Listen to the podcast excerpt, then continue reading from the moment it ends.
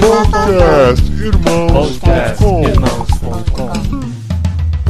Olá, pessoas! Podcastirmãos.com de número 424 entrando no ar. Eu sou o Paulinho, estou aqui com a esposinha Adriana, que só não tá mais tensa que eu para gravar esse podcast porque eu comecei a ficar tenso bem antes que ela. Olha só, tensão no ar, hein? eu vi até o sticker, que tenso. É. Eu sou a Adriana e eu estou aqui com o Cacau, que é o nosso professor de história, que vai trazer uma história muito aprofundada aqui nesse programa. Olha só. Isso, é. não espero menos do que isso. E eu sou o Cacau Marques, estou aqui com o Ricardo Alexandre, que é o responsável pela última vez que eu fui numa banca de revista comprar uma revista. Uau!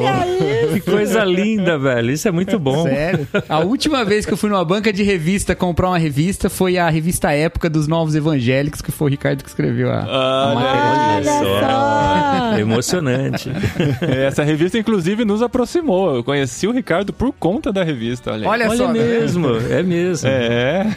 Ricardo Alexandre unindo pessoas desde 1974. Bom, eu sou o Ricardo Alexandre e eu tô com o Paulinho De Gaspari, que, pô, não foi pra Espanha. Na na Espanha não tem nada disso aqui que a gente vai falar aqui, velho. Ah, não. Até, até parece que não. Só tem um rei fugido, né, velho? Tem um rei fugido, né? Às vezes é melhor, né, cara? Muito bom, gente. A gente tá nesse clima ameno, mas estamos rindo de nervoso. É. por isso que estamos aqui. Mas estamos para falar sobre um tema que faz muito tempo que a gente tem pensado sobre ele e a gente quer trazer aqui de uma forma o mais clara possível toda a situação que a gente está vivendo e tem vivido na relação entre a igreja evangélica e o governo e entendermos um pouco juntos aqui o fenômeno do bolsonarismo. Se você é de esquerda, se você é de direita, se você não sabe de onde é, fica aqui, ouve com a gente. A gente quer ter a oportunidade de conversar aqui com você que está ouvindo o nosso programa, porque nós não vamos discutir pessoas, vamos discutir ideias. Não queremos convencer ninguém a pensar como a gente, mas por favor, dê a chance de ouvir esse programa, porque vai ser muito especial. Temos pensado e orado bastante sobre isso. E coincidentemente, Ricardo Alexandre está lançando um livro sobre o assunto, e é por isso que ele está aqui com a gente hoje também. Olha só, eu queria deixar claro aqui que, assim, quando o Paulinho fala coincidentemente, é porque é coincidentemente mesmo. Faz muito tempo que a gente tem orado bastante pra Deus nos usar como instrumento dele pra entender todo o fenômeno de tudo que tem acontecido diante da igreja brasileira. Então, assim, a gente vem aqui numa forma humilde, mesmo, de verdade, propor um diálogo, uma conversa e debaixo de muita, muita oração, né? Sim.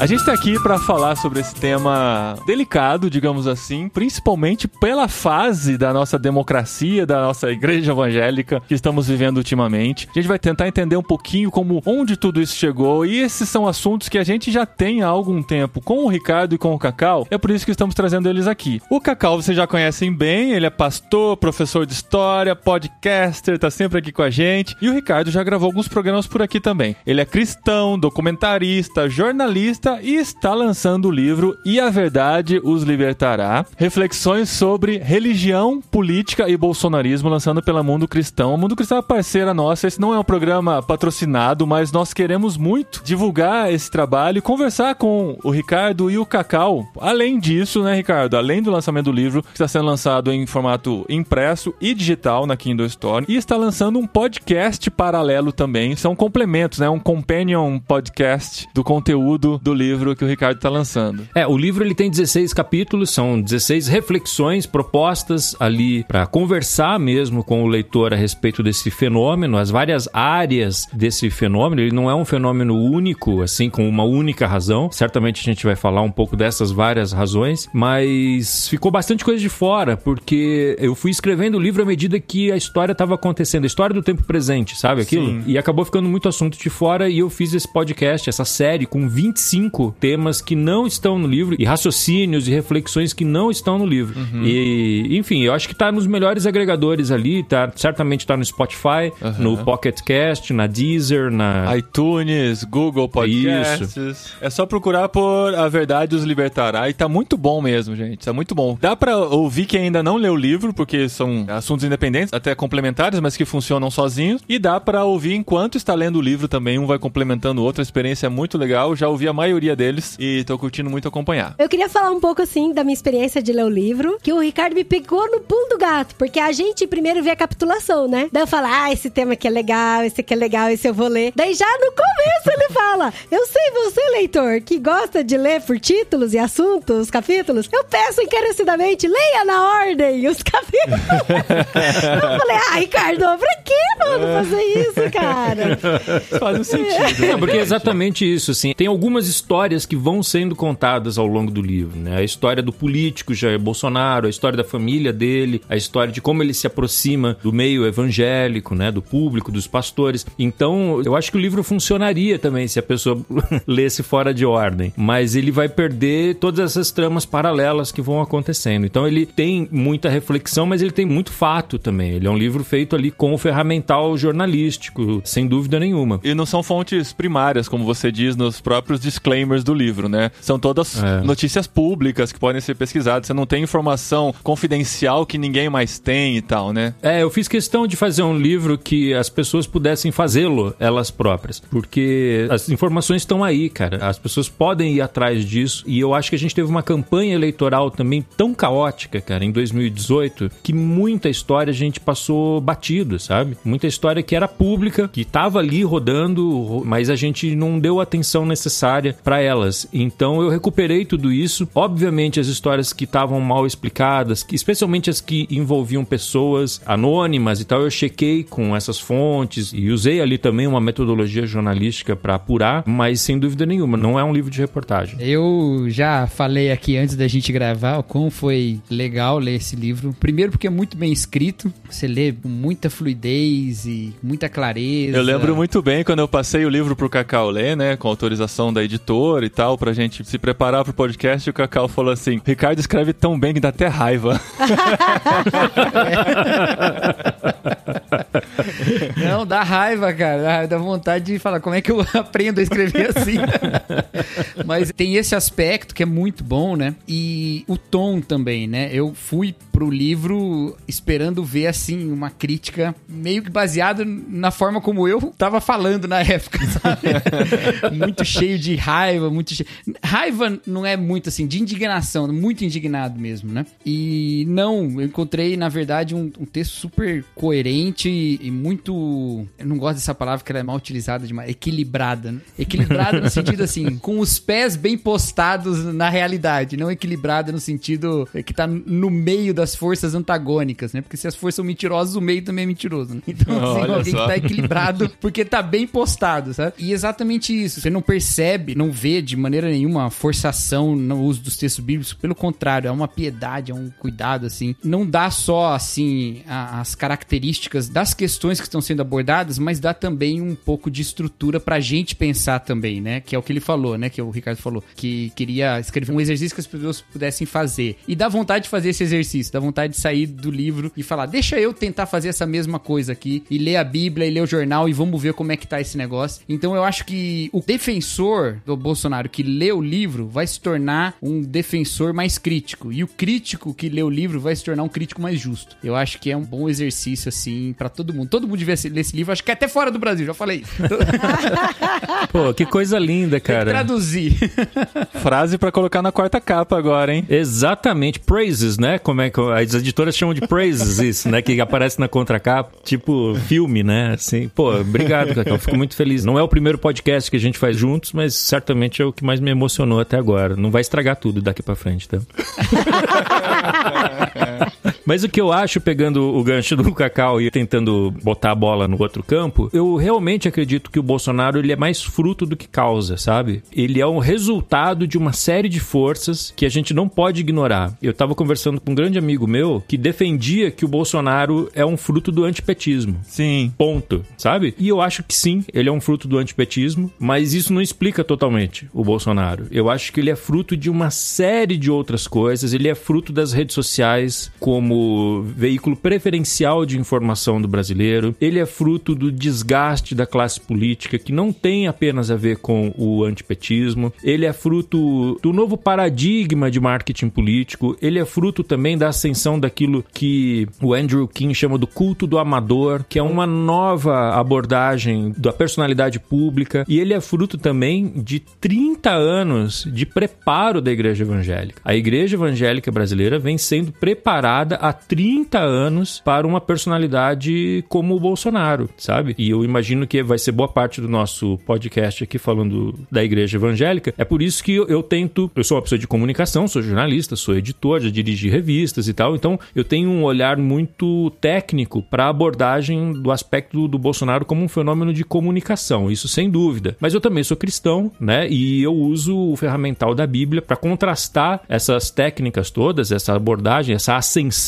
dessa personalidade à luz do evangelho, do ensino de Jesus. Eu tento me manter um pouco nisso, né? De como a igreja vem se preparando para ser, puxa, para ser utilizada como um trampolim político. É isso. E é bem interessante, assim, baseado simplesmente na minha experiência de vivência de igreja. Eu não sou jornalista aqui, mas vou contar o que eu tenho vivido sobre isso. Da relação da igreja com a política nesses últimos 30 anos, podemos analisar assim. Talvez o Cacau podia até voltar muito antes, né? Lá nos Papas, em Constantino. Inclusive tem um texto muito bom do Pedro Dulce aqui em irmãos.com sobre a igreja e as estruturas de poder. Mas o que a gente via, pelo menos assim, na minha realidade, é que antigamente pensar num político cristão ou da igreja se envolvendo com política pareciam coisas muito antagônicas e, inconciliáveis, né? A igreja não se mistura, não dá púlpito para político. O cristão quer ser vereador, ele que vai lá e faça a campanha dele, não tem nada a ver com a igreja. Muitas igrejas ainda seguem essa mentalidade, mas por muito tempo foi plantada essa esse valor de que é importante até aqui no nosso podcast já gravamos episódios sobre isso de como é importante os cristãos estarem nessa esfera política também, de poderem sentir parte disso, fazer parte disso e fazer a diferença em todos os ambientes, né? Quer seja na empresa, quer seja no comércio, quer seja na política, a gente precisa ter cristãos lá levando esses valores. Mas a gente foi passando por esses processos e chegando no extremo de imaginar que nós só teremos justiça no país se nós tivermos um candidato no mais alto posto do governo que defenda os interesses cristãos. E quando a gente fala de interesses cristãos, a gente está falando de coisas muito específicas. A gente está falando sobre a igreja não pagar impostos, sobre termos ensino religioso cristão nas escolas, sobre eu ter algumas facilidades em relação às outras religiões do Brasil, ou uma presença maior, ou alguns privilégios dentro do governo e coisa assim. Como que a gente pode entender esses últimos 30 anos? Quando você fala que o Bolsonaro é fruto, ou o bolsonarismo é fruto desses últimos 30 anos, como que a gente pode entender essa progressão toda que aconteceu, culminando com a eleição do Bolsonaro? Bom, eu acho que tem alguns aspectos que são doutrinários e eu vou falar muito rapidamente porque eu tenho certeza que o Cacau pode falar com mais profundidade e autoridade sobre isso, mas que, por exemplo, a gente tem essas modas doutrinárias que a teologia e as igrejas sérias nunca deram muita atenção porque sabiam que iria passar logo esses ventos de doutrina, ou para usar outro termo bíblico, né, essas profecias de interpretação pessoal, né, como diz a carta de Pedro ali, a gente sempre tirou essa, esse povo por maluco, assim, sabe? Tipo, ah, deixa lá, né?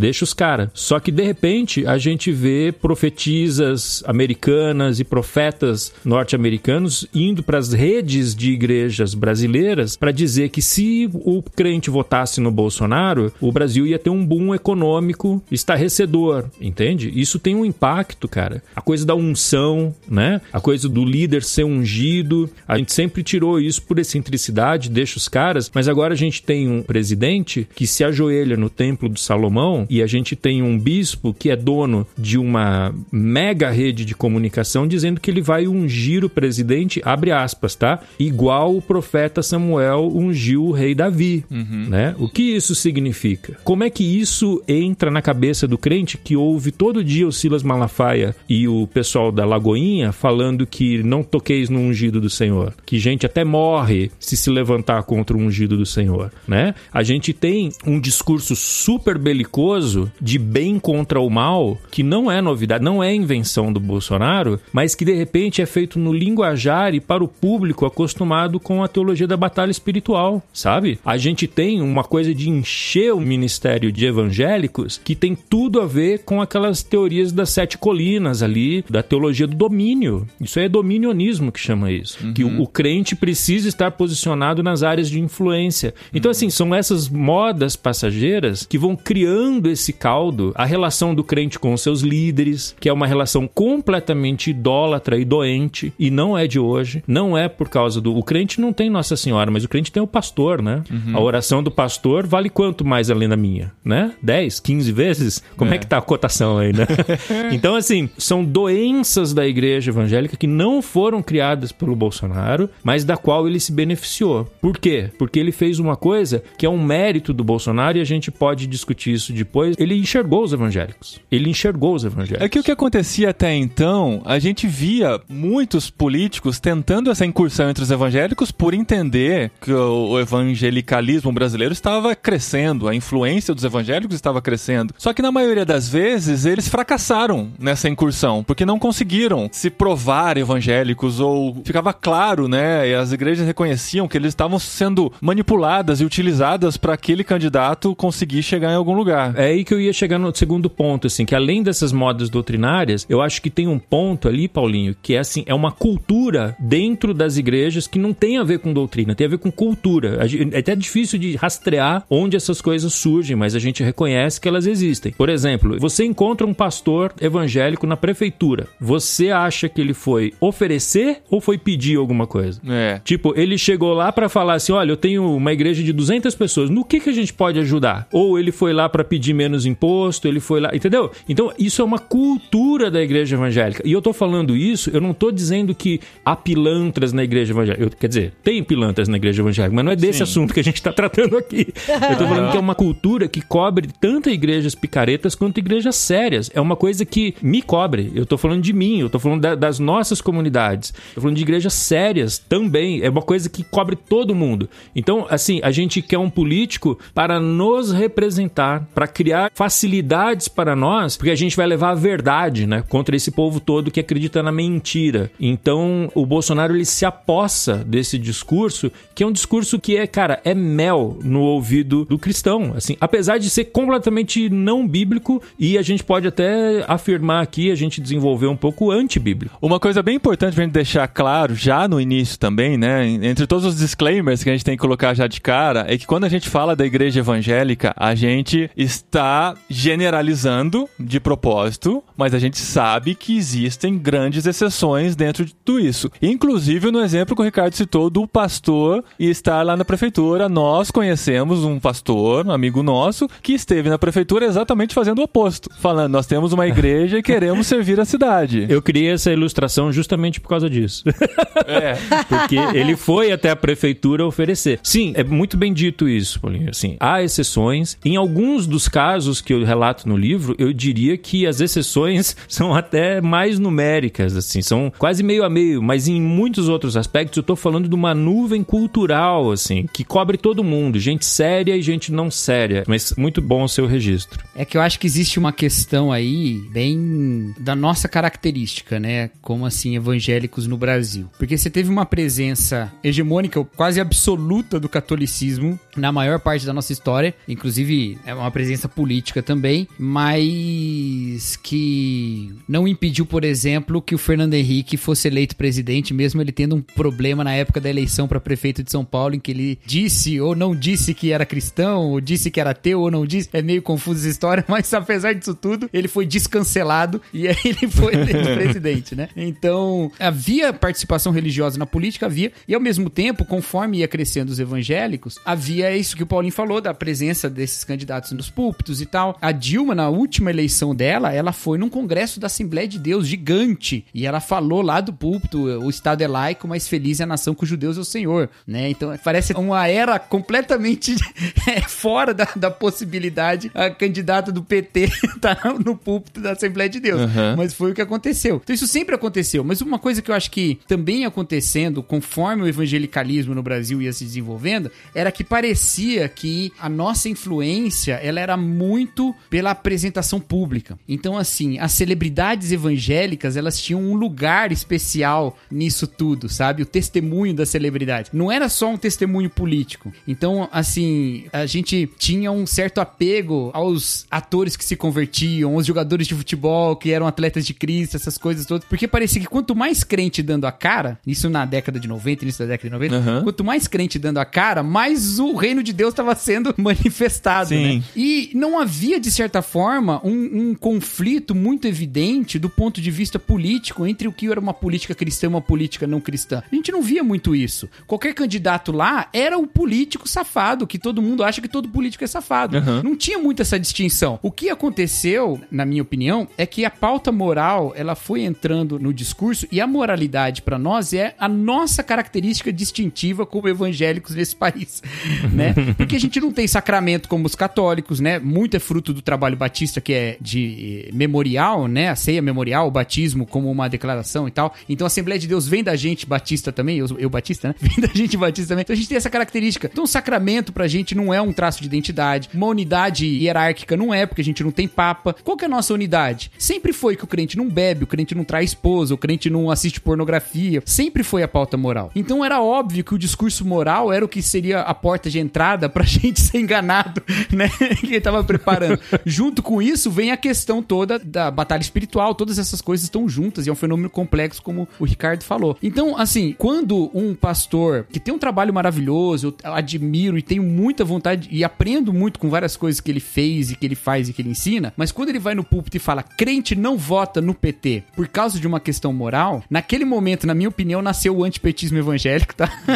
Lá em 2010, aquele pra mim é a data de fundação. E isso não aconteceu num, num, num púlpito pentecostal ou neopentecostal, isso aconteceu sobre um púlpito protestante. O púlpito que o Bolsonaro subiu da igreja da esposa dele é batista da Convenção Batista Brasileira, entendeu? Então existe esse framework aí da batalha espiritual que vem do pentecostalismo e tal, mas o barco só virou quando essas coisas todas se tornaram assim. Olha, estamos sob ameaça, porque existem ameaças morais. Essas ameaças morais são o STF liberando o casamento gay, o aborto, que é o discurso lá de 2010 foi sobre isso, né? Então existe. Então a gente precisa encontrar qual é aquele que vai defender não a gente. Na prática a gente tá falando a gente, mas que vai defender Deus, entendeu? É Deus que tá precisando ser defendido. Aham. Mas a gente, na verdade, é a gente que a gente quer que ele defenda. Então, eu acho que essa que foi um pouco a porta que a coisa também, é dentro de todas as outras fontes de impulso aí. Isso é brilhante o que você falou. Eu acho que eu até coloco isso no livro, que durante os governos de esquerda, as questões identitárias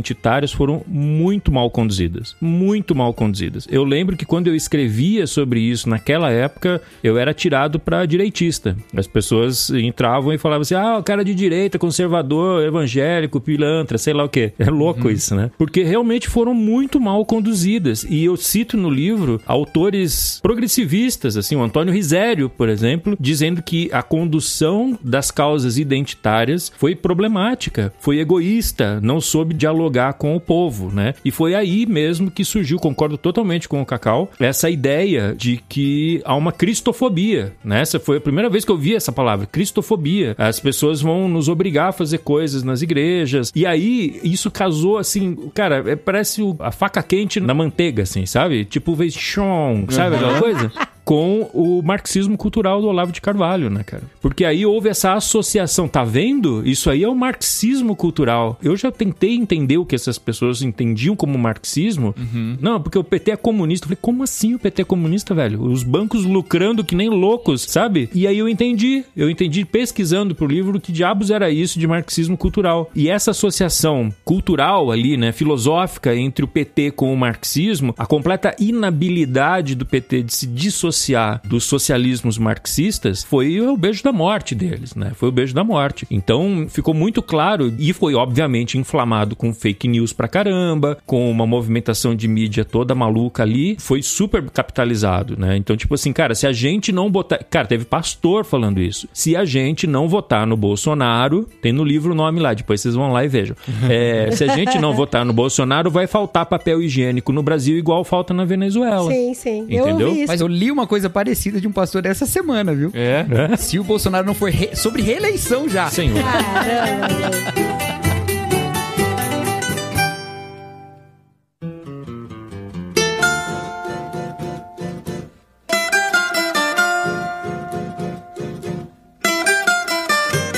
Mas uma coisa pra mim que não fecha a conta, e eu queria até contar com vocês aqui, pra mim o que foi o mote principal do Bolsonaro conseguir caminhar muito bem entre os evangélicos e ganhar a eleição foi a pauta moral mesmo. Só que essa pauta moral foi construída em cima de muitas fake news, muitas. Sim. E pra mim o que dói meu coração e que assim não fecha a conta é que muitas e muitas e muitas vezes eu entrava em contato com cristãos sérios e eu mostrava, falava, olha, isso aqui é mentira. E eu provava por A mais B através de vários sites que aquela pauta moral que ele tinha levantado era uma mentira. Mas aí o cristão, ele continuava acreditando naquilo e continuava Mas, postando. O mais É, impressionante é. pra mim com relação à pauta moral bolsonarista é o passado histórico do Bolsonaro, né, cara? Como é que você pode É. associar uma pauta moral a tudo que ele disse antes, né? Em todos os seus cargos, é, no seu cargo, né? Em toda a sua história de deputado e tal. Então, eu acho que aí, Paulinho, entra uma coisa que foge um pouco ali da questão evangélica, que é a questão de comunicação. No momento em que o Bolsonaro se apodera das redes sociais, ele entra num campo onde o que importa é a sua opinião, entendeu? A opinião tem um valor hiperdimensionado nesse universo das redes sociais. A ponto do nosso ministro da Educação, ex-ministro da Educação, Abraham Weintraub, ele ser considerado um mártir, né? Ele foi chamado de mártir. Tinha gente fazendo ovação pra ele quando ele tava saindo, sei lá de onde, indo pra sei lá onde. E eu fiquei pensando, cara, por que que esses caras estão ovacionando ele? Tipo, o que que esse cara fez? Ele não tem nada que ele tenha feito nem pra gente reclamar, entendeu?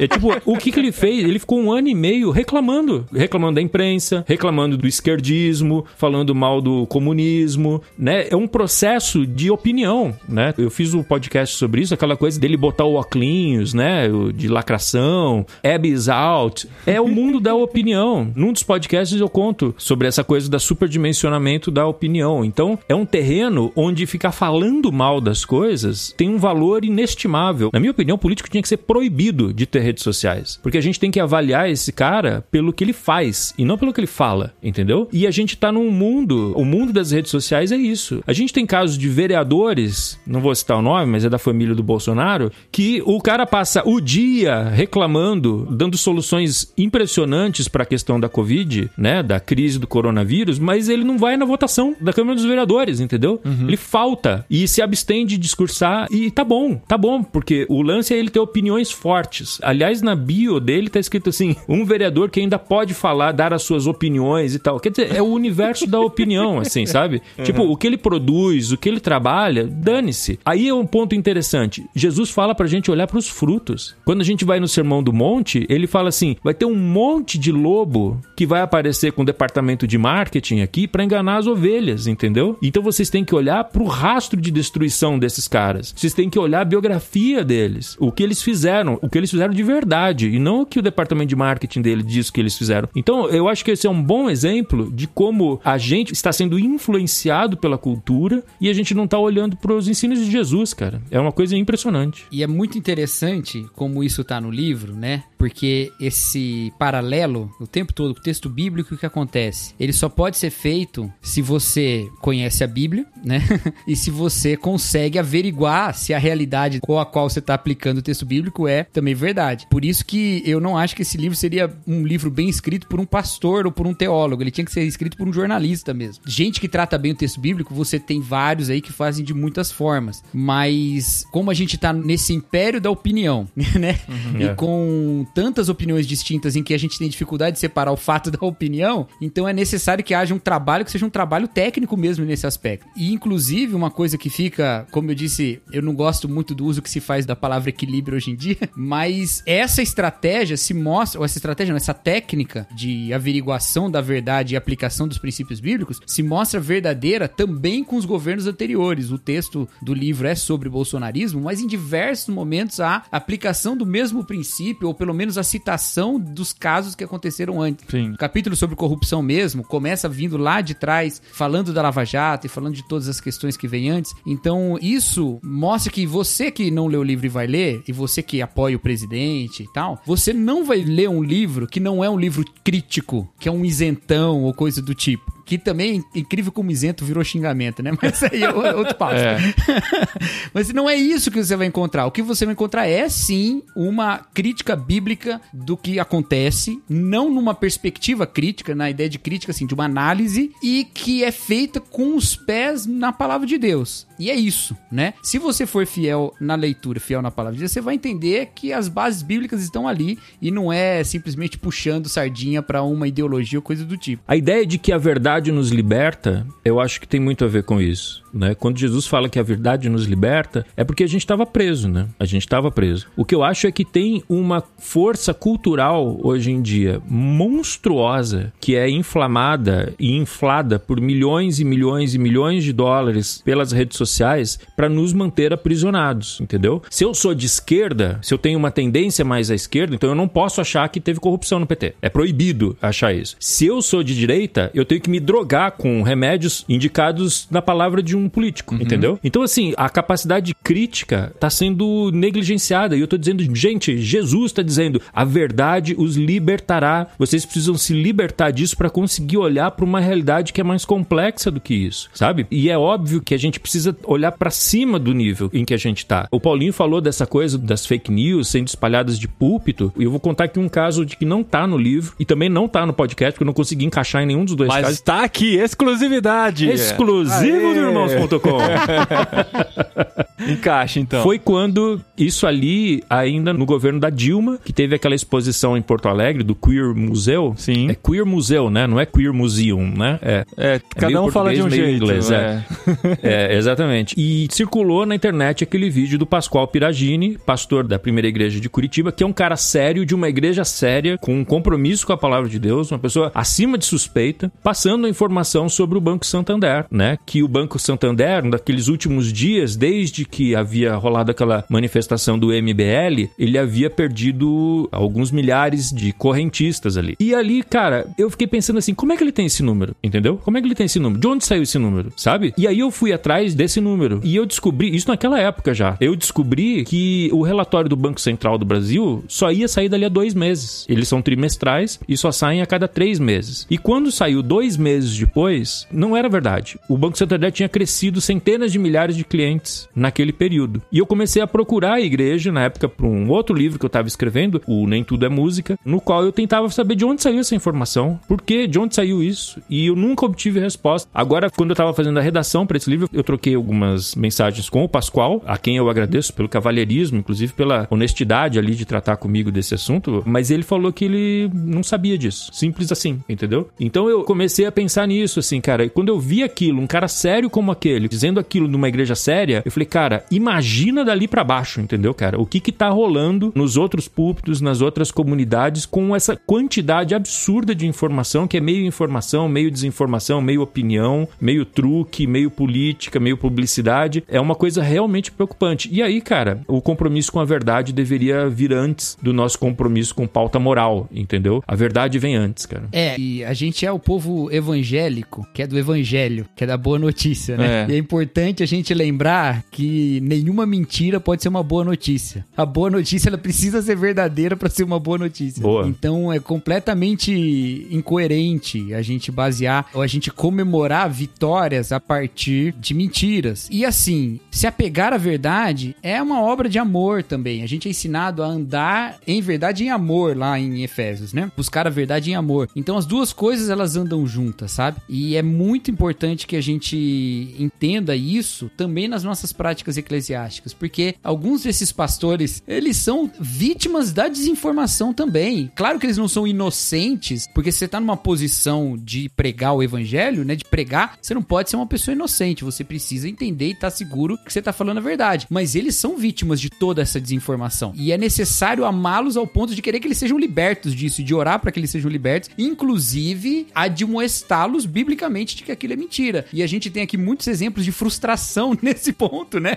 Todo mundo já contou uma história aqui de como foi confrontar alguém e não deu certo. Isso acontece, isso acontece. Mas diante de Deus você não tá sendo infiel ao fazer isso, né? Seja pegado à verdade, mas seja pegado à verdade em amor. Pode chegar no limite em que você talvez tenha, né, que romper vínculos com aquela instituição eclesiástica. Pode ser, eu não sei, tem tantas coisas diferentes. Mas é, se apegar à verdade não é ser infiel a Deus de maneira nenhuma. Né? Ah, e também tem a ver com o fato de que se apegar à verdade é um gesto de amor, mas muitas vezes ela precisa ser um amor que se doa. Eu tô abrindo mão da minha razão, inclusive, ou do meu argumento em favor da verdade, né? E eu acho que isso é outro aspecto cultural do qual a gente precisa se livrar de que o evangelismo é uma briga da verdade contra a mentira, entendeu? Eu tenho a verdade e eu vou te empurrar a verdade goela abaixo até você aceitar a minha verdade porque você é um enganado na mentira. A gente discutia isso, né, do aspecto mais dialógico do evangelismo há 10 anos atrás, apenas como uma estratégia contra a pós-modernidade, né? Lembra disso? Dessa discussão da pós-modernidade sim, e tal? Sim, Inclusive no podcastirmãos.com tem discussões desse nível.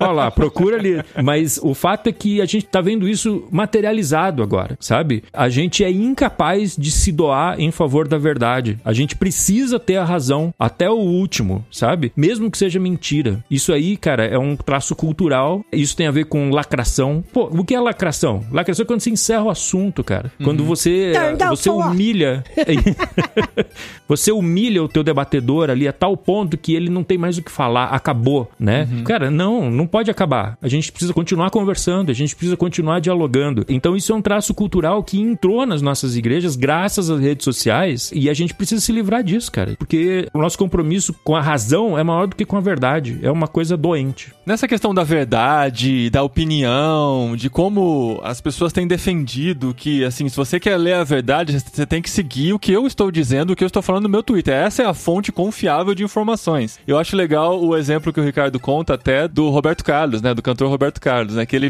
proibiu que a biografia dele fosse escrita por uma terceira pessoa, porque, segundo ele, só ele podia contar as verdades sobre a vida dele. E essa tendência de se desacreditar o trabalho da imprensa não começou agora. Não foi a família Bolsonaro que decidiu que a gente não pode mais assistir Jornal Nacional. Isso a gente via o próprio Lula dizendo, até em uma das primeiras entrevistas que ele deu logo após sair da prisão, recentemente aí, ele disse que para não acreditar o que está na imprensa. Então é algo que vem sendo construído, em geral, por regimes autoritários ou populistas, que a gente tem isso também em outros países, países que fracassaram politicamente porque desacreditaram a imprensa. E a gente tem vivido isso de forma muito grotesca no Brasil nos dias de hoje. O Ricardo, como representante da imprensa, pode dizer algo mais sobre isso aqui pra gente. Em causa própria, só pra fazer a divulgação do Twitter dele, inclusive, né? Causa Ah, própria. é, causa própria, exatamente. Cara, eu, se me derem seis horas aqui, eu, eu vou só introduzir todas as minhas críticas à imprensa, e em especial à imprensa cultural, né? A gente viu agora, estamos vivendo aqui, enquanto gravamos, a polêmica da revista Rolling Stone, que achou que o prato e a faca na live do Caetano Veloso era falta de equipamento, né, velho?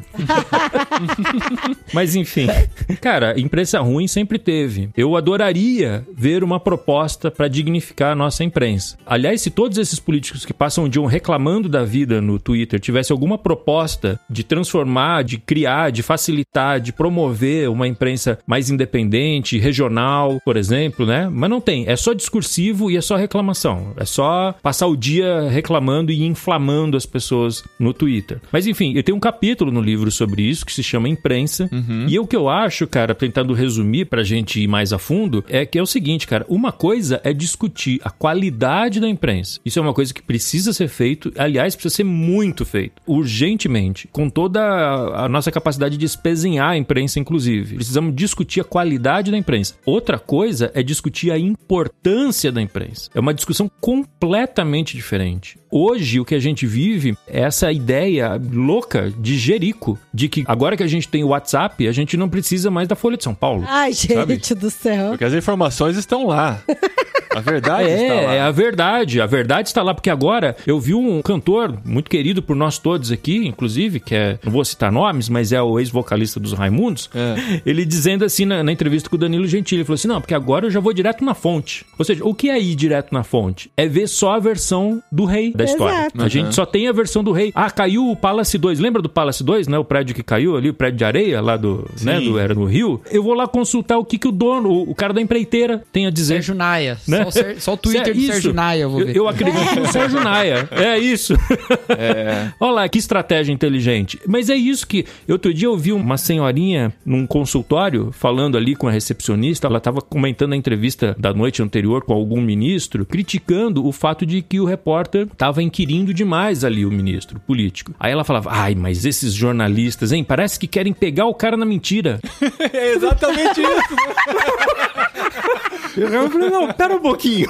em que momento a gente começou a acreditar que a imprensa boa é a imprensa servil? Imprensa boa é o cara que recebe grana da Secom pra fazer merchan dos projetos do Paulo Guedes, entendeu? Eu falei, cara, o mundo tá muito louco, entendeu? Nos anos 80, eu lembro que tinha aquela propaganda da Folha, não sei se vocês lembram disso, que tinha uma foto do Palácio do Planalto, assim, escrito assim, a gente só quer uma coisa deles, distância, Uhum. sabe? Era isso. E eu falei assim, ó, que legal, né? É mentira, né? Mas era legal, ó, como, como marketing, tá ali um marketing. Hoje, cara, isso era o anti-marketing pra essas pessoas. Ah, não, porque vocês têm que estar próximos deles, vocês têm que receber o presidente por um cafezinho, tem que escrever o que ele quer que vocês escrevam. Cara, isso pra mim, é uma- isso eu ainda não entendi.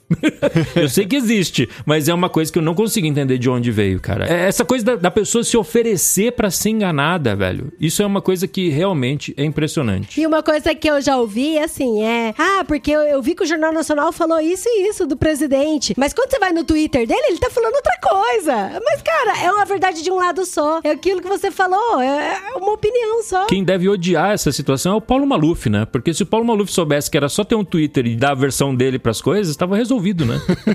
Pois é, tava em paz. Nem precisa ir até o Maluf, né, mano? Pode ir até o Lula só, porque também ninguém queria saber o que tinha no Twitter do Lula, só via ele apanhando no Jornal Nacional. É. Por causa das descobertas que tinham feito, inclusive, né? Ninguém Sim. tá defendendo o Lula aqui, mas...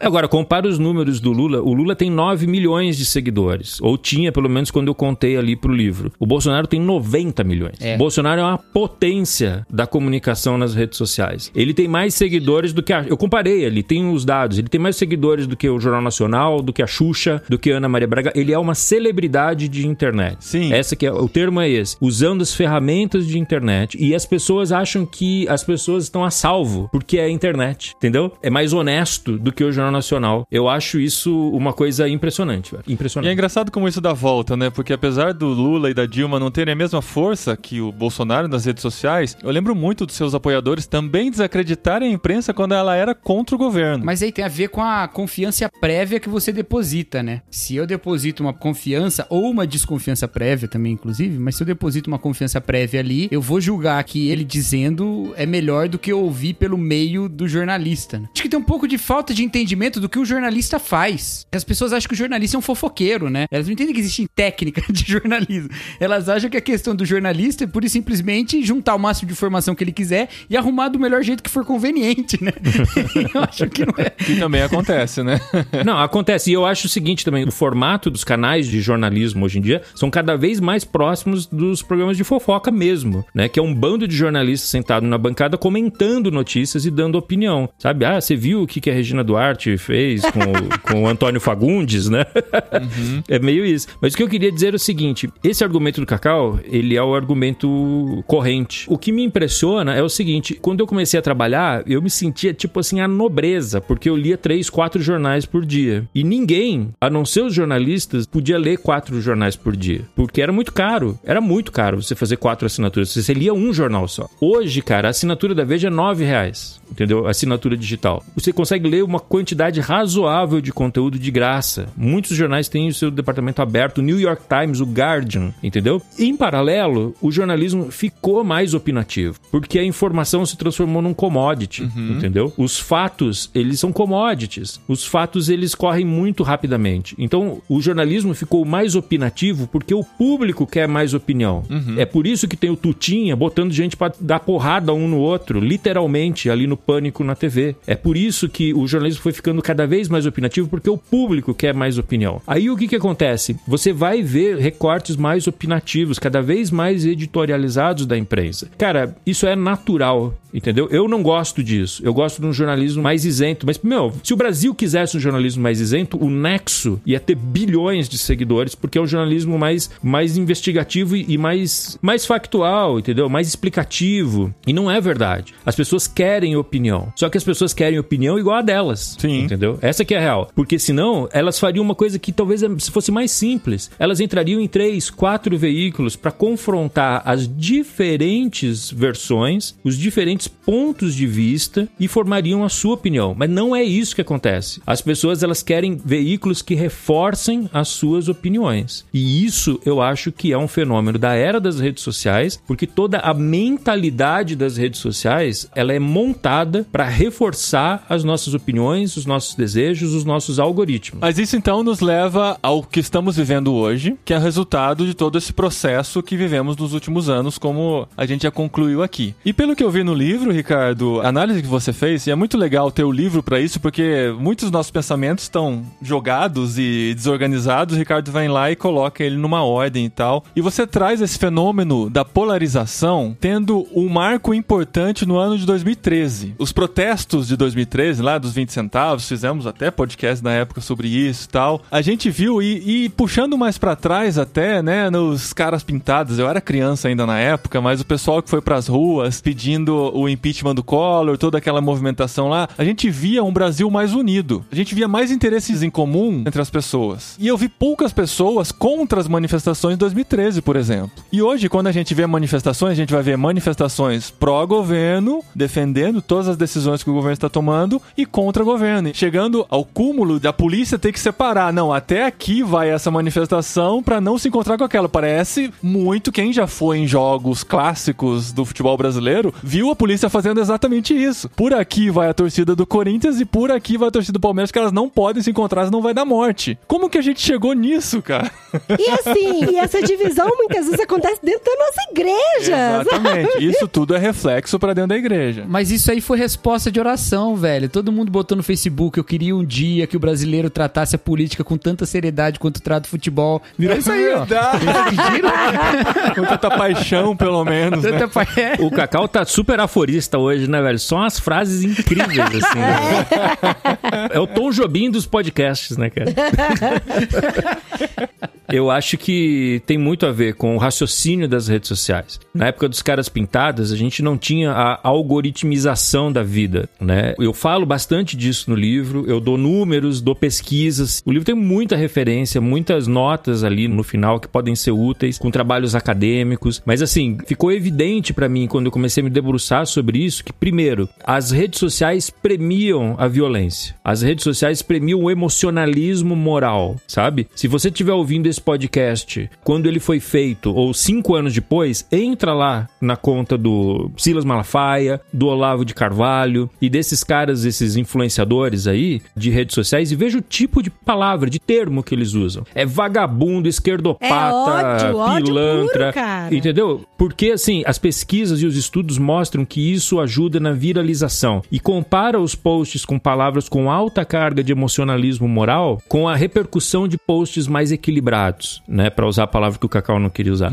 E você vai ver. Nesse cara, contexto é boa, batata. nesse contexto é boa. Nesse contexto é bom. É batata, velho. Textos com mais emocionalismo moral, eles performam melhor nas redes sociais. Por quê? Porque você compartilha quando você gosta e quando você odeia. Você fala, meu, que absurdo isso. E compartilha. É isso que é um post eficiente. E o outro dado é que a capacidade algorítmica, eu conto o caso do Cambridge Analytica, que foi todo estruturado em cima disso, de que há milhares de informações pessoais que a gente deixa como rastro nas redes sociais. Quando eu faço minha palestra como nascem as notícias em escolas, eu costumo dizer para os adolescentes assim, eu falo assim, seus pais podem não saber que você está namorando, mas o Google sabe, né?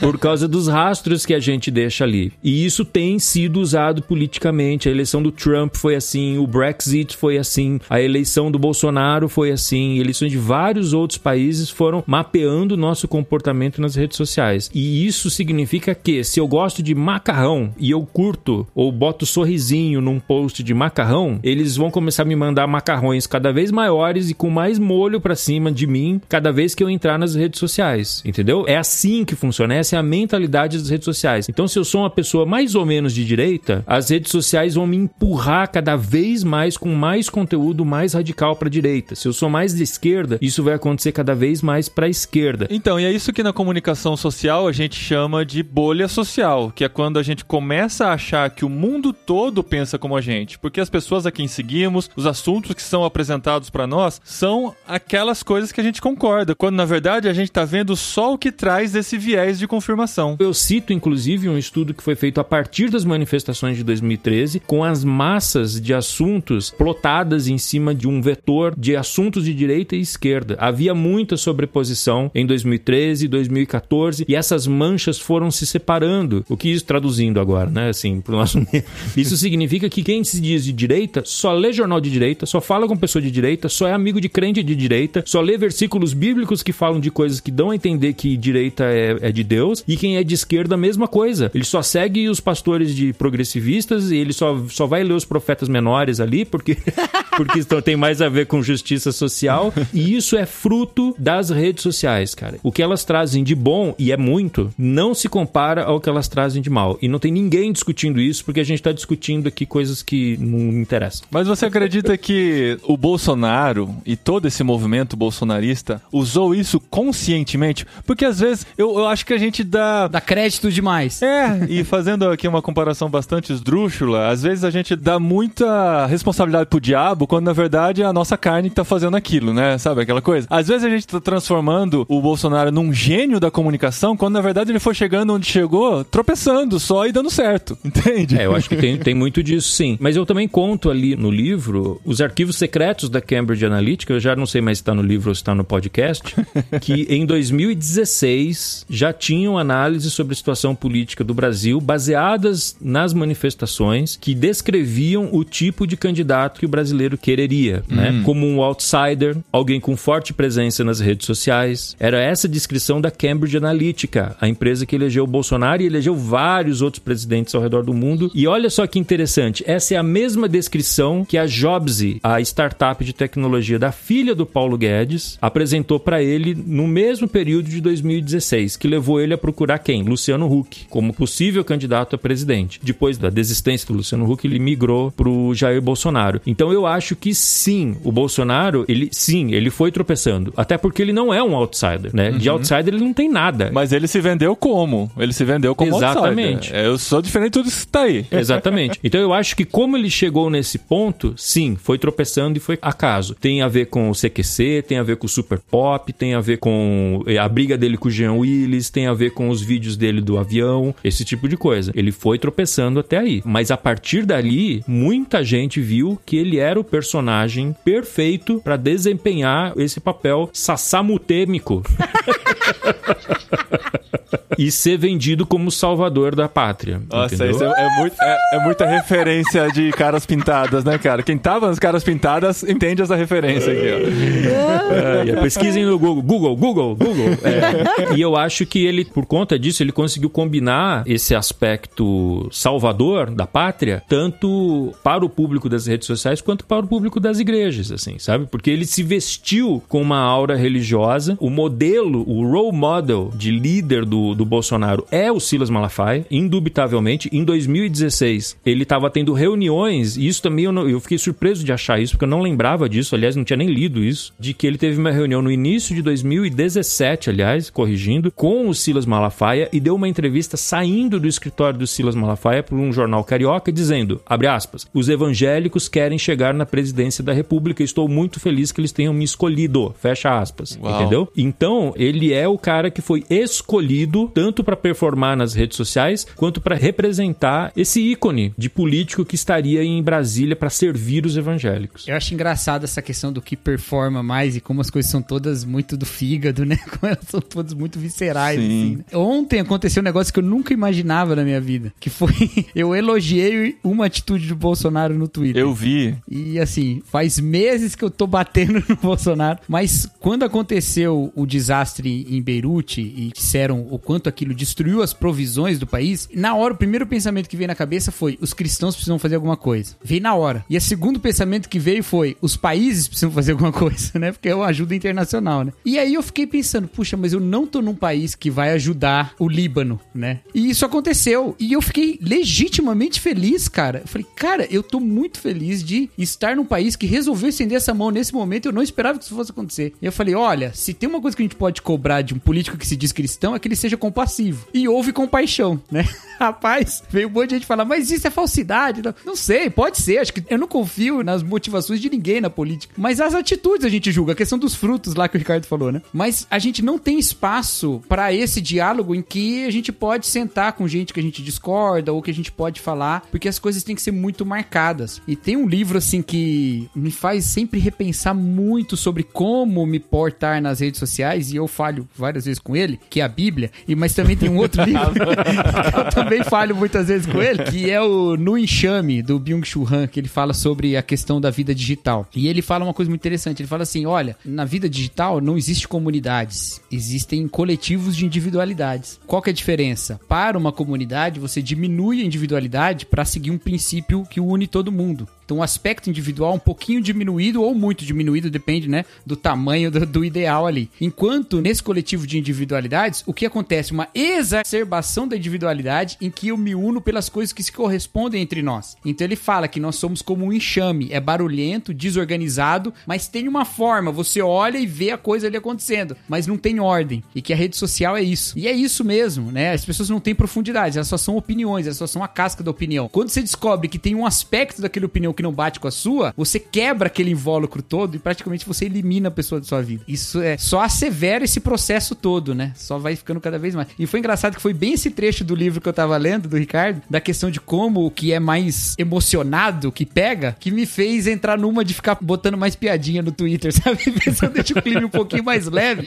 Eu falei, cara, real, quando eu tô querendo chocar muitas pessoas é porque eu tô querendo muito engajamento também, né? E por que que eu tô querendo tudo isso? Por que que eu quero toda essa atenção? Pra quê, sabe? Uhum. Então eu falei, puxa, será que não vale um pouco as pessoas sorrirem um pouquinho mais quando verem alguma coisa que eu postei? Porque um pouquinho eu entrei nessa pira aí. Mas outro dia eu não aguentei e já pistolei também. Tá. Mas você sabe o que é interessante? Quando você contrasta com o evangelho, com o ministério de Jesus, você vê uma postura completamente diferente, sabe? Jesus botou um publicano e um zelote, um do lado do outro, sabe? Que seriam pessoas que iriam se bombardear se tivesse bomba naquela época, entendeu? Eram inimigos mortais, ideologicamente falando mesmo. Um era um entreguista do império e o outro era um, um terrorista, um cara chegado na luta armada. Então a gente não vê isso. E quando a gente estava falando de imprensa, a gente vê que eu, eu até cito no livro, né, o começo do livro de Lucas, onde ele admite Lucas, que foi mais ou menos a palestra do Impulso, né, Paulinho? Quem quiser pode ir lá procurar. Ah, sim. É, 2018. que eu digo isso, assim, cara, Lucas está dizendo há outras versões dessa história, entendeu? Há testemunhas oculares, ou seja, fontes primárias. Eu não sou uma fonte primária, eu vim aqui para pesquisar, eu vim aqui para entrevistar, pesquisar tudo detalhadamente para te escrever um relato ordenado, Teófilo, entende? Então eu fico pensando assim, mano, se o evangelho de Lucas está admitindo que há outras versões, por que cargas d'água o William Bonner não faria isso? Por que eu não faria isso? Há outras versões, isso aqui é um pedaço da história, nenhuma versão é completa, entendeu? Então para de mimimi e vai crescer, entendeu, cara? Vai pesquisar outras fontes. Não usa disso para justificar a tua raiva, o teu ódio, sabe? O teu preconceito. Na verdade, as pessoas se apegam nessas coisas menos por apego à verdade e mais para poder justificar um ódio que elas já tinham. Então, assim, cara, eu quero distância desse sentimento, eu quero distância dessa bad vibe, assim, sabe?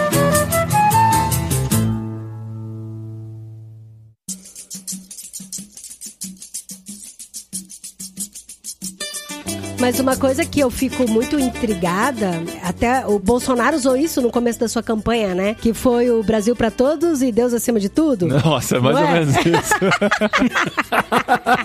Brasil, Deus acima. Ah, não sei, não lembro. Você me confundiu, É Deus acima amor. de todos, Brasil acima de tudo. Brasil acima de tudo, Deus acima de tudo. É, isso daí. É. E aí, quando você analisa um slogan desse, toda a campanha dele, né? Todo esse processo dele, fazer uma performance de cristão e evangélico, com batismo e unção e tal, e, e indo em igrejas evangélicas. Mas pra mim, o que me preocupa, e eu tenho muito cuidado de falar isso, é que isso beira muito a idolatria. Onde o cara passa a se tornar al- alguém que é irrepreensível, entendeu? Eu não posso questionar as ações do presidente porque ele é um ungido. Eu não posso questionar a forma como ele trabalha diante do coronavírus, porque quem sou eu perto do cara que foi escolhido por Deus pra salvar o Brasil, entendeu? E eu fico preocupada. E assim, eu não sou tão velha, mas também não sou tão nova. Eu tenho quase 40 anos e eu nunca vi isso na história do país. Alguém ser tão idolatrado dessa forma, onde eu não tenho diálogo com os meus irmãos pra poder questionar a ação dele, pra poder questionar o que ele faz, É sabe? porque ele conseguiu o que nenhum outro conseguiu, que é a legitimação da igreja evangélica. Outros tentaram e fracassaram, e ele teve sucesso. Eu acho que tem um ponto que eu não vou mencionar, que é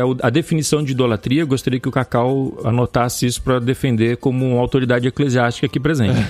o que é idolatria? Porque eu realmente fiquei muito surpreso de notar que irmãos meus não fazem ideia do que é idolatria. Porque eles estão diante de uma atitude idolátrica e não reconhecem isso. Nós tivemos dois presidentes evangélicos no Brasil, que foi o Café Filho e o Geisel. Nenhum usou o nome de Deus em sua campanha. Tudo bem que eles não fizeram campanha, né? Os dois entraram É. Entraram de eles, eles né? entraram pela porta dos fundos ali, mas ok.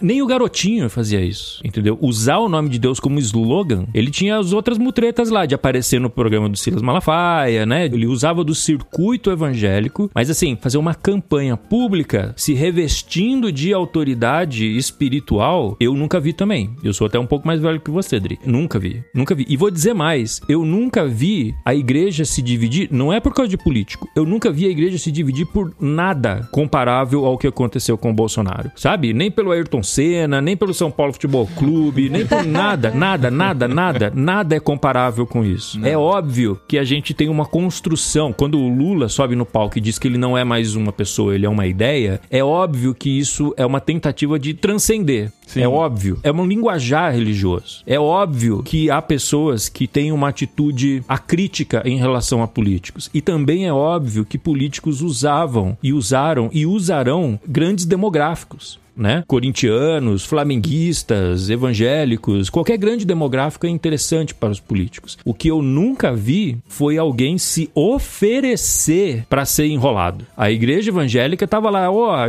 sabe o cachorro de patinha para cima assim, pra você passar a mão na barriga dele?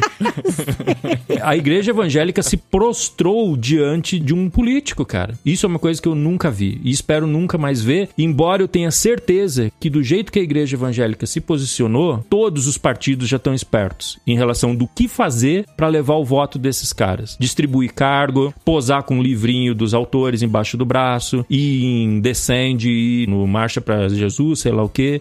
Sabe, o que a igreja evangélica disse, de novo, estamos sendo generalistas aqui, a gente tem vários outros exemplos diferentes disso, mas eu quero falar como uma espécie de cultura, como uma cultura. É dizer assim, a igreja evangélica está à venda e o seu preço é barato. Basta a gente prejudicar a vida dos gays e dos maconheiros e distribuir cargo pra gente e vamos nessa. Mas por outro lado, eu não sou cientista político, não sou antropólogo, não sou historiador, mas será que não há uma certa tendência da desmoralização da igreja evangélica por conta desse envolvimento? E o apoio ao bolsonarismo cair e estar associado à igreja evangélica e os próximos entenderem que estar contra a igreja evangélica vai trazer mais popularidade para eles? Será que não existe uma tendência que pode ser até mais perniciosa por conta do que a gente está vivendo agora? Tô tentando ser um futurólogo nesse sentido? Cara, eu acho que a gente teve uma campanha muito louca, essa que é a verdade. Uma campanha muito louca, né? Podia ser até filme do SBT, né? Sessão da tarde. É, a campanha de 2018, basta dizer que na maior parte da campanha a gente tinha o primeiro colocado nas pesquisas era um presidiário e o segundo colocado era uma pessoa que estava internada no hospital por causa de uma facada, né?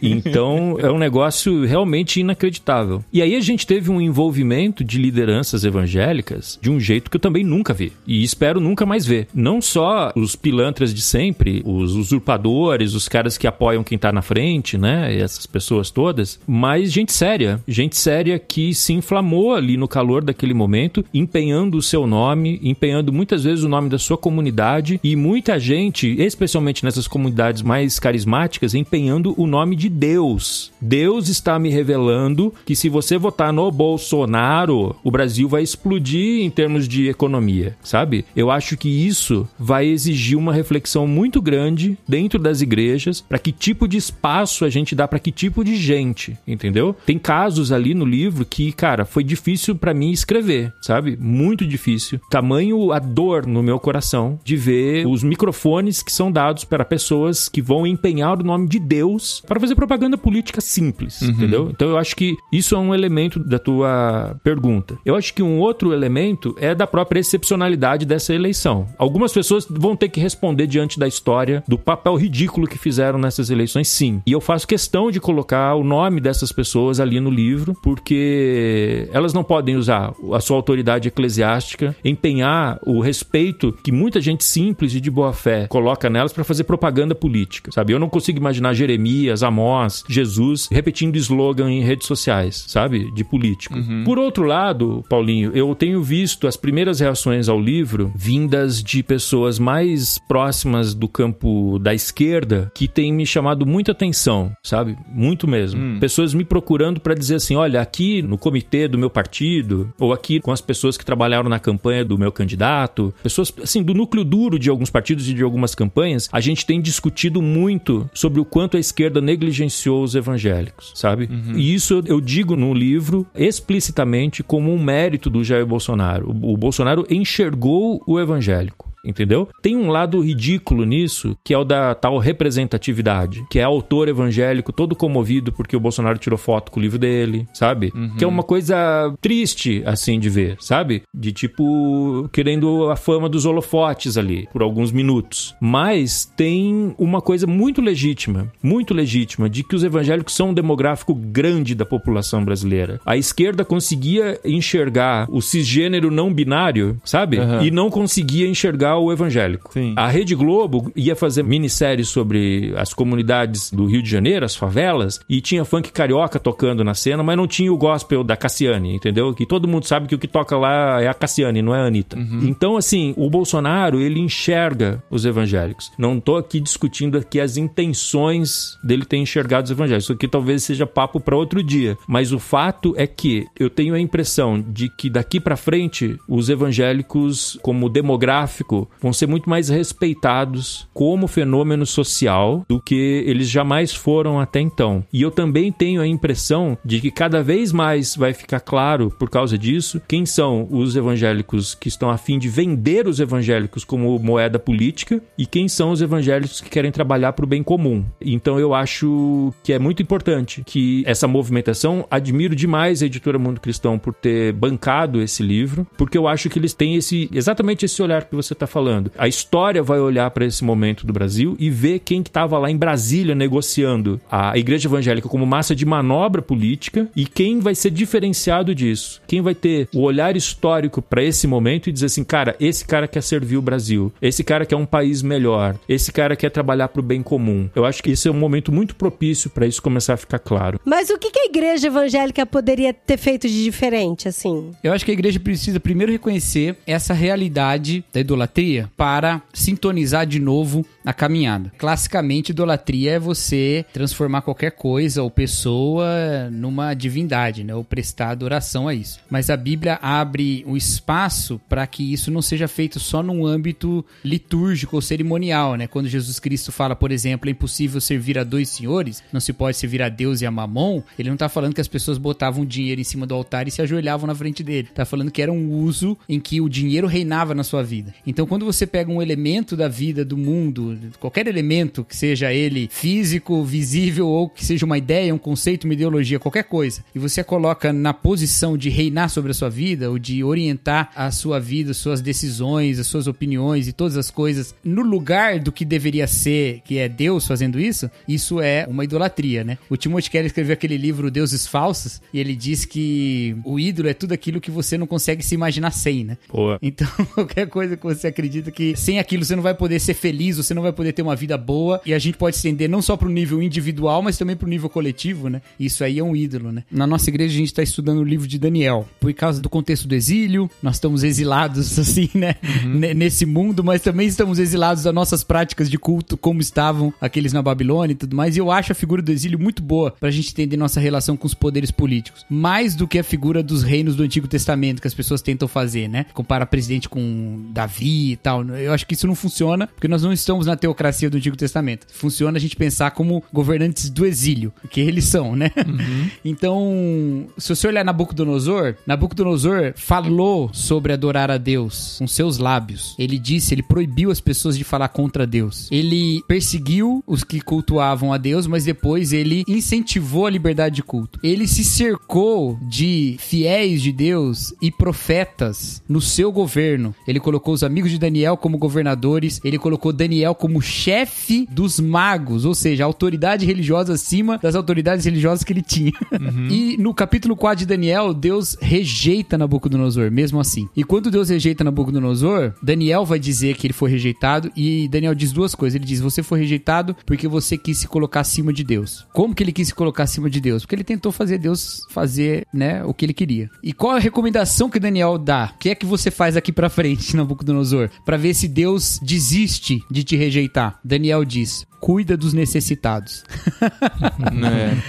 Qual que é a bandeira? Cara, ele incentivou o culto ao Deus de Israel. Ele se cercou de gente crente. E Daniel falou: você esqueceu os necessitados, cara. Se você quer fazer Deus parar de te rejeitar, cuida do que é justo, entendeu? Então eu acho que a gente devia reorientar nossa pauta. Parar de pedir privilégio pra quem prega o nome de Deus e buscar os que precisam mesmo e a justiça que Deus quer promover através também dessas instituições aí. É, isso tem muito a ver com o pouco caso do crente médio com a Bíblia, né? Quando você olha os temas dos evangélicos, ou pelo menos esses evangélicos midiáticos, entra lá no Twitter de qualquer um desses malafaias aí, sabe? E vê o quanto ele se preocupa com o empresário que explora o empregado, que é um tema que está na boca de todos os profetas e de todos os apóstolos, da injustiça social, que está em todos os livros da Bíblia, e o quanto ele se preocupa com questões sexuais, por exemplo, que envolvem sexo, sabe? Que é um tema que também é presente na Bíblia, mas numa proporção, meu amigo, muito menor. Então eu acho que essa super preocupação com a agenda moral, que não é proporcional com a palavra de Deus, ela existe, ela é importante, mas ela não está hierarquicamente proporcional à Bíblia, é um ponto de atenção, sabe? É um ponto de atenção onde a gente se descolou tanto, onde a nossa cultura se descolou tanto das prioridades do reino de Deus. Lê o livro de Isaías, né, que é bastante citado no livro. Eu sei que o Cacau cirurgicamente escolheu um profeta que não foi citado no meu livro,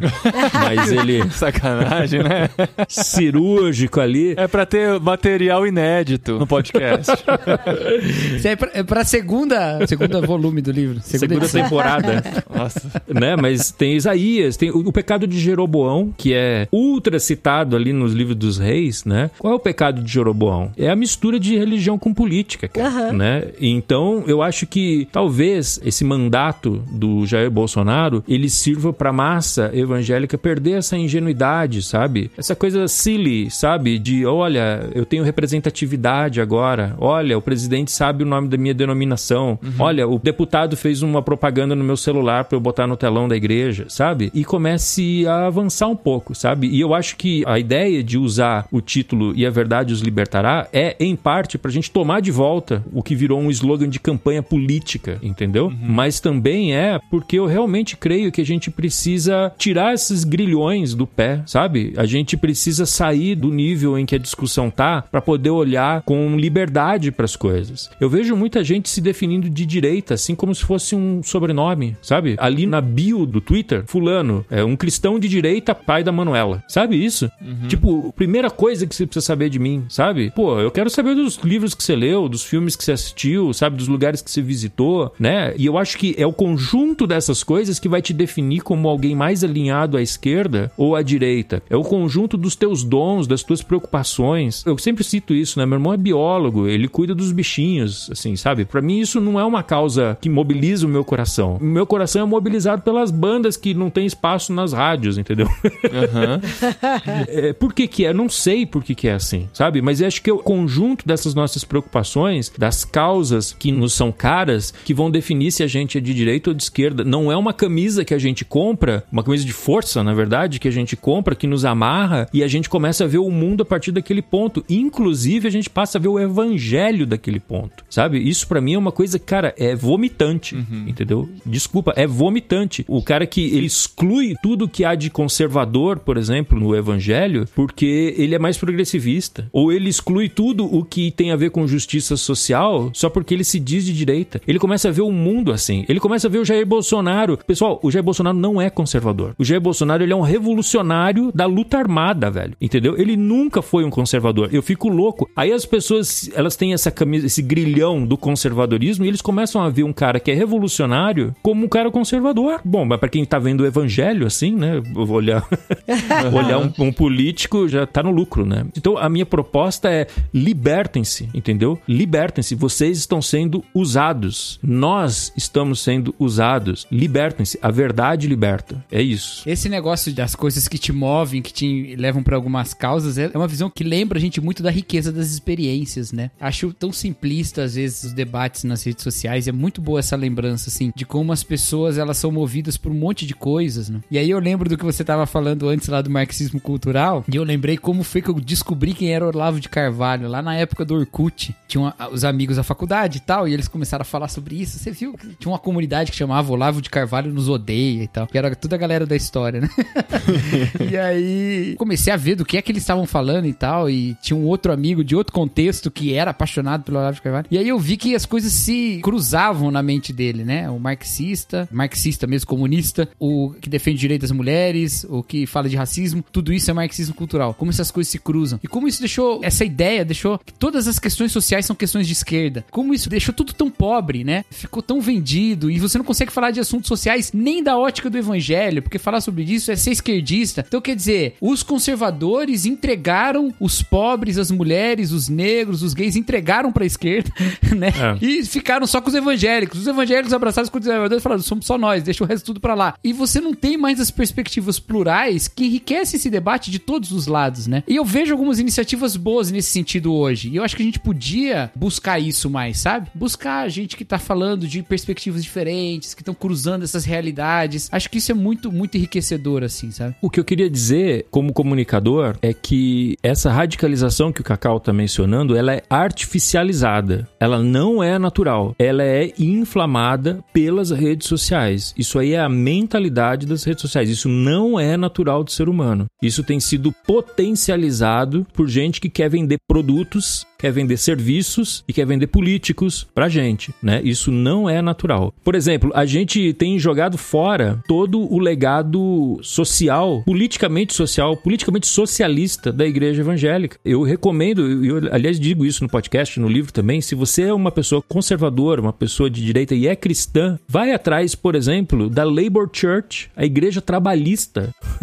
no final do século XIX existia uma igreja trabalhista na Inglaterra. E se você tem preguiça de atrás disso, entra no site do Partido Trabalhista inglês, eles têm até hoje ali um tributo a todos os cristãos que incentivaram e que participaram do movimento trabalhista. Isso muito antes do marxismo. Eu fico louco de ver assim as pessoas falando assim: não, se você é de esquerda, você é comunista, você é marxista. Eu falei, cara, a esquerda existe desde a Revolução Francesa. O socialismo existe no século XIX, antes da Revolução Soviética, sabe? Antes da publicação do Manifesto Comunista, já tinha gente que se dizia socialista. E socialismo no século XIX era a gente discutir se criança podia ou não trabalhar na carvoaria. Cara, onde isso tem a ver com espectro ideológico, cara? Isso aí tem mais a ver com o evangelho, sabe? Tem até uma frase ali que eu cito no podcast, um sindicalista inglês ali que dizia que o socialismo na Inglaterra tinha mais a ver com os metodistas do que com Karl Marx. Então eu acho que a gente precisava olhar para esses outros aspectos. Eu acho muito triste que num momento da história onde a gente tem cada vez mais acesso à informação, onde a informação é cada vez mais facilitada, você consegue ler trabalhos acadêmicos, você consegue baixar num clique, entendeu? Coisas que você jamais teria acesso antes. Numa realidade dessas, as pessoas estão cada vez mais entrincheiradas e cada vez mais presas aos seus preconceitos, entendeu? Então, a recomendação é exatamente o nome do livro, assim, liberte-se, cara. A verdade nos libertará. E eu acho que também uma das coisas assim que a gente precisa resgatar como cristão e essa verdade nos libertando é a gente aprender a olhar o próximo como o próximo que precisa ser, né? Como o próximo do bom samaritano e a gente se relacionar. Eu acho que a gente coloca tantas pautas em brigas, tantas pautas em primeiros lugar no nosso coração que a gente acaba deixando de se relacionar com o próximo na sua necessidade, naquilo que ele precisa, igual o Cacau falou do livro de Daniel, que são os necessitados. Quantas vezes a gente deixa de se relacionar com eles porque a gente coloca isso como uma causa político-partidária de esquerda? Não jogar tudo isso na mão de política, não jogar tudo isso na mão da gente fazer o nosso papel como igreja mesmo, de tentar trazer equilíbrio e trazer o reino de Deus e toda a sua justiça aqui na terra. Muito bom, gente. Ricardo, Cacau, muito obrigado por esse tempo aqui. Esse tempo vai continuar, né, Ricardo? Temos aí uma live marcada, a live de lançamento. Olha só que legal. O mundo cristão não está conseguindo, por motivos óbvios, né, fazer os encontros de lançamento, coquetéis e tal, para lançamento dos livros nas livrarias, mas nós teremos uma live no dia 2 de setembro, às 20 horas, no YouTube da Mundo Cristão. O link vai estar por aí pelas redes sociais, vocês descobrem, vai estar tanto em irmãos.com quanto da Mundo Cristão. E a gente vai continuar conversando sobre o livro nessa live, vai ser um pouquinho mais formal, né? Estaremos de terno. Ah, e- está não? Você tá? Tem que estar de terno? Meu Deus do Vai céu, ser alguém por A empresta. gente vai estar barbeada. Tá barbeado. Putz, e o que eu faço com Alguém meu que tem bigode, gente? 1,90m aí, por favor, empresta um terno, porque eu falei, acho que nem terno, não tem mais. E tem mais, é, não, não desligue ainda, porque é, quem entrar durante a live, quem entrar durante a live do dia 2 e comprar o livro ali durante a live, vai levar uma dedicatória feita com estas mãos aqui que você não tá vendo pelo podcast. Olha Meus colegas estão. né? Então vai ser uma live de autógrafos, olha aí, Olha cara. que chique! Exatamente. E ele vai passar gel Tecnologia. antes na mão pra não levar coronavírus pra tua casa, viu? Olha só. Pra adquirir o livro, link aqui no post, nas nossas redes sociais. Se você adquire pelo link do post, você ajuda não só o Ricardo, não só a editora, mas também irmãos.com, porque nós temos comissão na Amazon. Aê. Olha aí, só o Cacau que ficou sem ajuda. Cacau, Desculpa, mas eu vou Cacau. lutar pelos seus direitos, pode deixar. Mas você ajuda o Brasil lendo esse livro, então você me ajuda também. Oh, muito bom. Demais.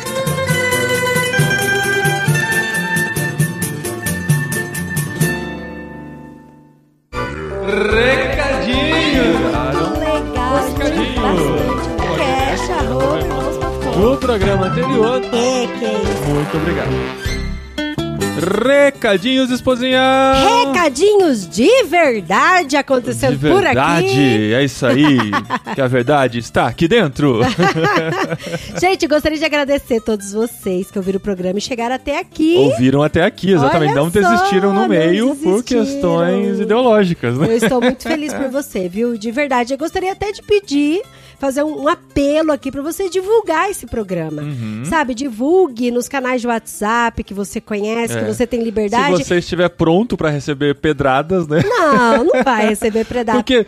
Predada. É, predada. Não, porque assim, já tá acontecendo com o livro do Ricardo, a gente tem visto os comentários pelas redes sociais do não vi e não gostei, né? E vai ter muita gente do não ouvi e não gostei. Porque, sei lá, usamos o termo bolsonarismo no título e porque usamos o termo bolsonarismo já está implícito a nossa orientação política, né? E por Mas aí vai. não é verdade, né? Claro, Não quem é ouviu até aqui É. sabe que nós somos críticos de todo esse movimento político, de toda a politicagem que a igreja está envolvida, e é isso que a gente tem que lutar contra, e é por isso que a gente topou fazer esse podcast. Não topou, né? Porque foi uma escolha nossa, uma decisão nossa, uma ideia nossa de fazer esse episódio, mas por isso que a gente quis fazer esse episódio para tentar mudar um pouquinho essa mentalidade, né? Tentar fazer a gente pensar e se tornar mais crítico de tudo que tá acontecendo aí. Sim, eu acho que a palavra-chave é, é isso mesmo, é tentar fazer pensar e ser mais crítico. Então eu faço aqui, na verdade eu vou fazer dois apelos, esposinho. Sim, vamos lá. O primeiro apelo é pra divulgar o máximo que você puder esse podcast. Porque a gente não patrocina nossos posts, toda a nossa divulgação é do um a um. Então, se você convence uma pessoa a ouvir o podcast, você está aumentando a nossa audiência e fazendo essa mensagem chegar mais longe. Sim, sim. E o segundo apelo é que você divulgue, mas também usando palavras suas. Sabe? Uhum. Alguma coisa que tocou no seu coração com relação ao podcast. Sei lá, você pode mandar assim: Oi, mãe, tudo jóia? Olha só, eu ouvi esse programa aqui, eu achei muito interessante, porque ele me abriu os olhos com relação a algumas coisas. Uhum. Ouça aí você também, é super fácil. Dá pra ouvir no Spotify, dá pra ouvir aqui clicando nesse play direto do site de irmãos.com. O Existem link, várias formas. manda o de- link de do ouvir. Spotify, de qualquer outra forma que a pessoa para quem você está recomendando consiga ouvir de uma maneira bem fácil, porque hoje tá bem fácil ouvir podcast. E quando você comenta antes de enviar o link do podcast, a pessoa já fica em atenção, Já sabe? desarma, né? É, já desarma. Porque É. assim, se você só manda o link, pode ser que a pessoa passe despercebida e nem queira ouvir. Ou ache que é só uma provocação e tal, e não vai dar bola pra ele, entendeu? Sim, então assim, a gente tem que se desarmar e em amor comunicar a verdade e a verdade né? libertar. Os exatamente. Muito bom. Como a gente disse, para adquirir o livro, você clica no link que está aqui no post, nas nossas redes sociais, está no nosso Telegram e tal, porque daí você compra pela Amazon, a gente ganha uma comissão. E na verdade, se você entrar pelo link, tudo que você comprar na Amazon, qualquer coisa que você comprar na Amazon, a gente ganha uma comissãozinha. Essa comissãozinha é importante para nós, tem ajudado a gente pelo menos pagar os custos que a gente tem com a manutenção do site. Está sendo muito bom. Então, sempre que você vê um link compartilhado por nós para Amazon, adquira os conteúdos a partir de lá e ajude a compartilhar também. Tem o livro do Ricardo Alexandre, A Verdade os Libertará, e também tem o livro do próximo literário que já estamos lendo com nossos ouvintes. Se você adquirir a partir do link, a gente também ganha comissão, que é o livro do Brennan Manning, O Evangelho Maltrapilho, um livro que faz muito tempo que a gente quer ler e por ter chegado no Clube Ictus nos motivou a ler, a gente está lendo junto durante esse mês. Uma coisa importante, a gente acabou de descobrir, na verdade, na noite passada a gente descobriu que os correios estão de greve. Então, ah, se você tá antes ouvindo esse podcast comprar- no dia 18 de agosto, os Correios estão de greve. Sim. Então, antes de comprar, verifica o prazo de entrega. Porque pode ser que a Amazon entregue via outra transportadora, não pelos correios. Então, você tem que ver o prazo direitinho, se tá dentro da expectativa que você tem para receber o livro e tal. Já a versão digital é imediata, se você for comprar no Kindle, também compre pelo nosso link, que a gente tem essa vantagenzinha aí. E olha só, se você tá ouvindo esse programa agora, em agosto de 2020, o livro do Brennan Manning vai cair assim como uma luva pelas situações que nós estamos vivendo. Olha. Porque o livro do Brennan Manning fala sobre graça, fala sobre amor, fala sobre nós cristãos irradiarmos o amor de Deus. E assim, eu não vou falar mais sobre o livro porque a gente vai ter um literário só Sim. sobre isso. Mas assim, tá me impactando bastante o livro. Caramba, parece que ele escreveu, tipo, antes de ontem. Aham.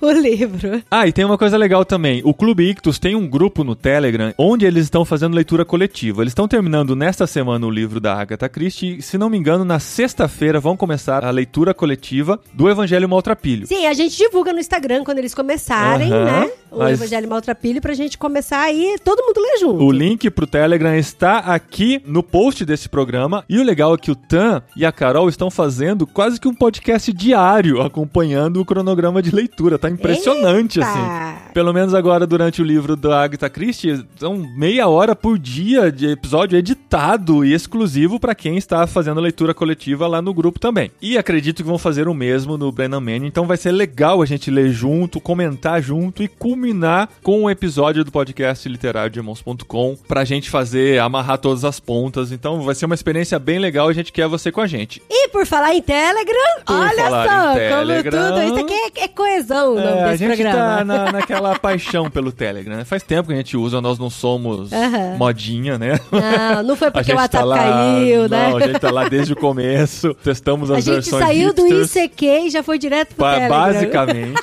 Mas nós temos alguns grupos lá e alguns canais de transmissão e tal, até da OMF, eu tô colocando conteúdo da OMF lá, até do nosso ministério particular, projeto da Espanha, temos um canal de transmissão lá, mas temos o grupo Olá Pessoas, onde os ouvintes de irmãos.com participam e discutem ideias lá. Sim, grupo aberto, super fácil de achar. Sim, tem o link aqui no post. E há 15 dias, né, no último episódio regular de irmãos.com, nós anunciamos que estávamos lançando a Cabine Irmãos.com, que é um grupo fechado VIP Gourmet, gourmet do maravilhoso. dos, mante- dos mantenedores de irmãos.com. Isso porque a gente quer oferecer algo a mais para quem está mais perto da gente. A gente quer ter esse diálogo mais próximo. E nesses 15 dias já aconteceram coisas muito legais lá. Já discutimos ideias, já tivemos informações dos bastidores das gravações de irmãos.com, já sorteamos o próximo livro do literário, sim, para quem está no grupo. Um dos participantes levou o Evangelho Maltrapilho e já recebeu, olha que legal, ainda bem que foi antes da greve dos Correios. Dos Correios, é verdade. Sim. Na semana passada eu publiquei cinco minutos exclusivos do podcast literário que foram sumariamente limados do episódio final, mas que depois eu me arrependi, fiz uma ediçãozinha e coloquei lá dentro porque foi uma reflexão bem legal, cinco minutos exclusivos. E ontem eu publiquei os primeiros 25 minutos deste episódio aqui que você está ouvindo com exclusividade, porque conforme eu fui editando, terminei os primeiros 25 minutos, mandei lá pro grupo, o grupo já ouviu, já comentou, já deu suas opiniões, já tirou algumas dúvidas que eu tinha sobre interpretações que podiam ocorrer mal dentro do episódio. Então assim, é muito especial É mesmo. muito VIP, personalité, gourmet, maravilhoso É. e não sei o resto das coisas. Sim. E pra você fazer parte da cabine irmãos.com, que é esse grupo no Telegram, e é legal que a cabine de imprensa tem essa questão da exclusividade de assistir filmes antes e tal, e poder ah, eu, eu comentar penso sempre na cabine telefônica de Londres, não sei. na cabine de Londres. É, porque eu acho chique, VIP, personalité. É, na verdade eu penso naquela cabine do Silvio Santos, que a pessoa entrava e que tinha que gritar Ah, Sim! Não, não, não, não.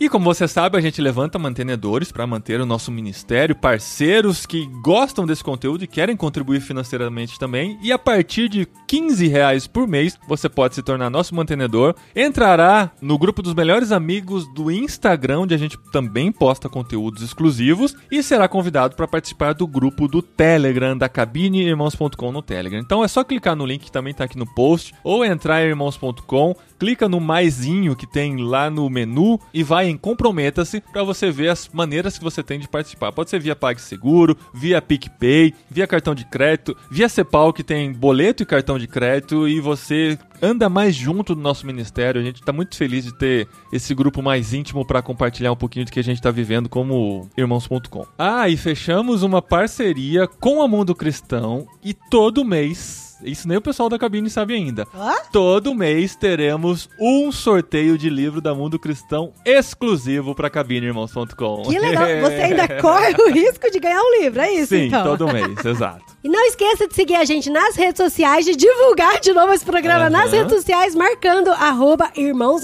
com e também seguir Dri De Gaspari e Paulinho De Gaspari. Sim, estamos lá, ajude a gente a espalhar a palavra e até a semana que vem com mais um jet lag, um jet lag reverso que vai ser bem legal você acompanhar aqui com a gente. Até lá.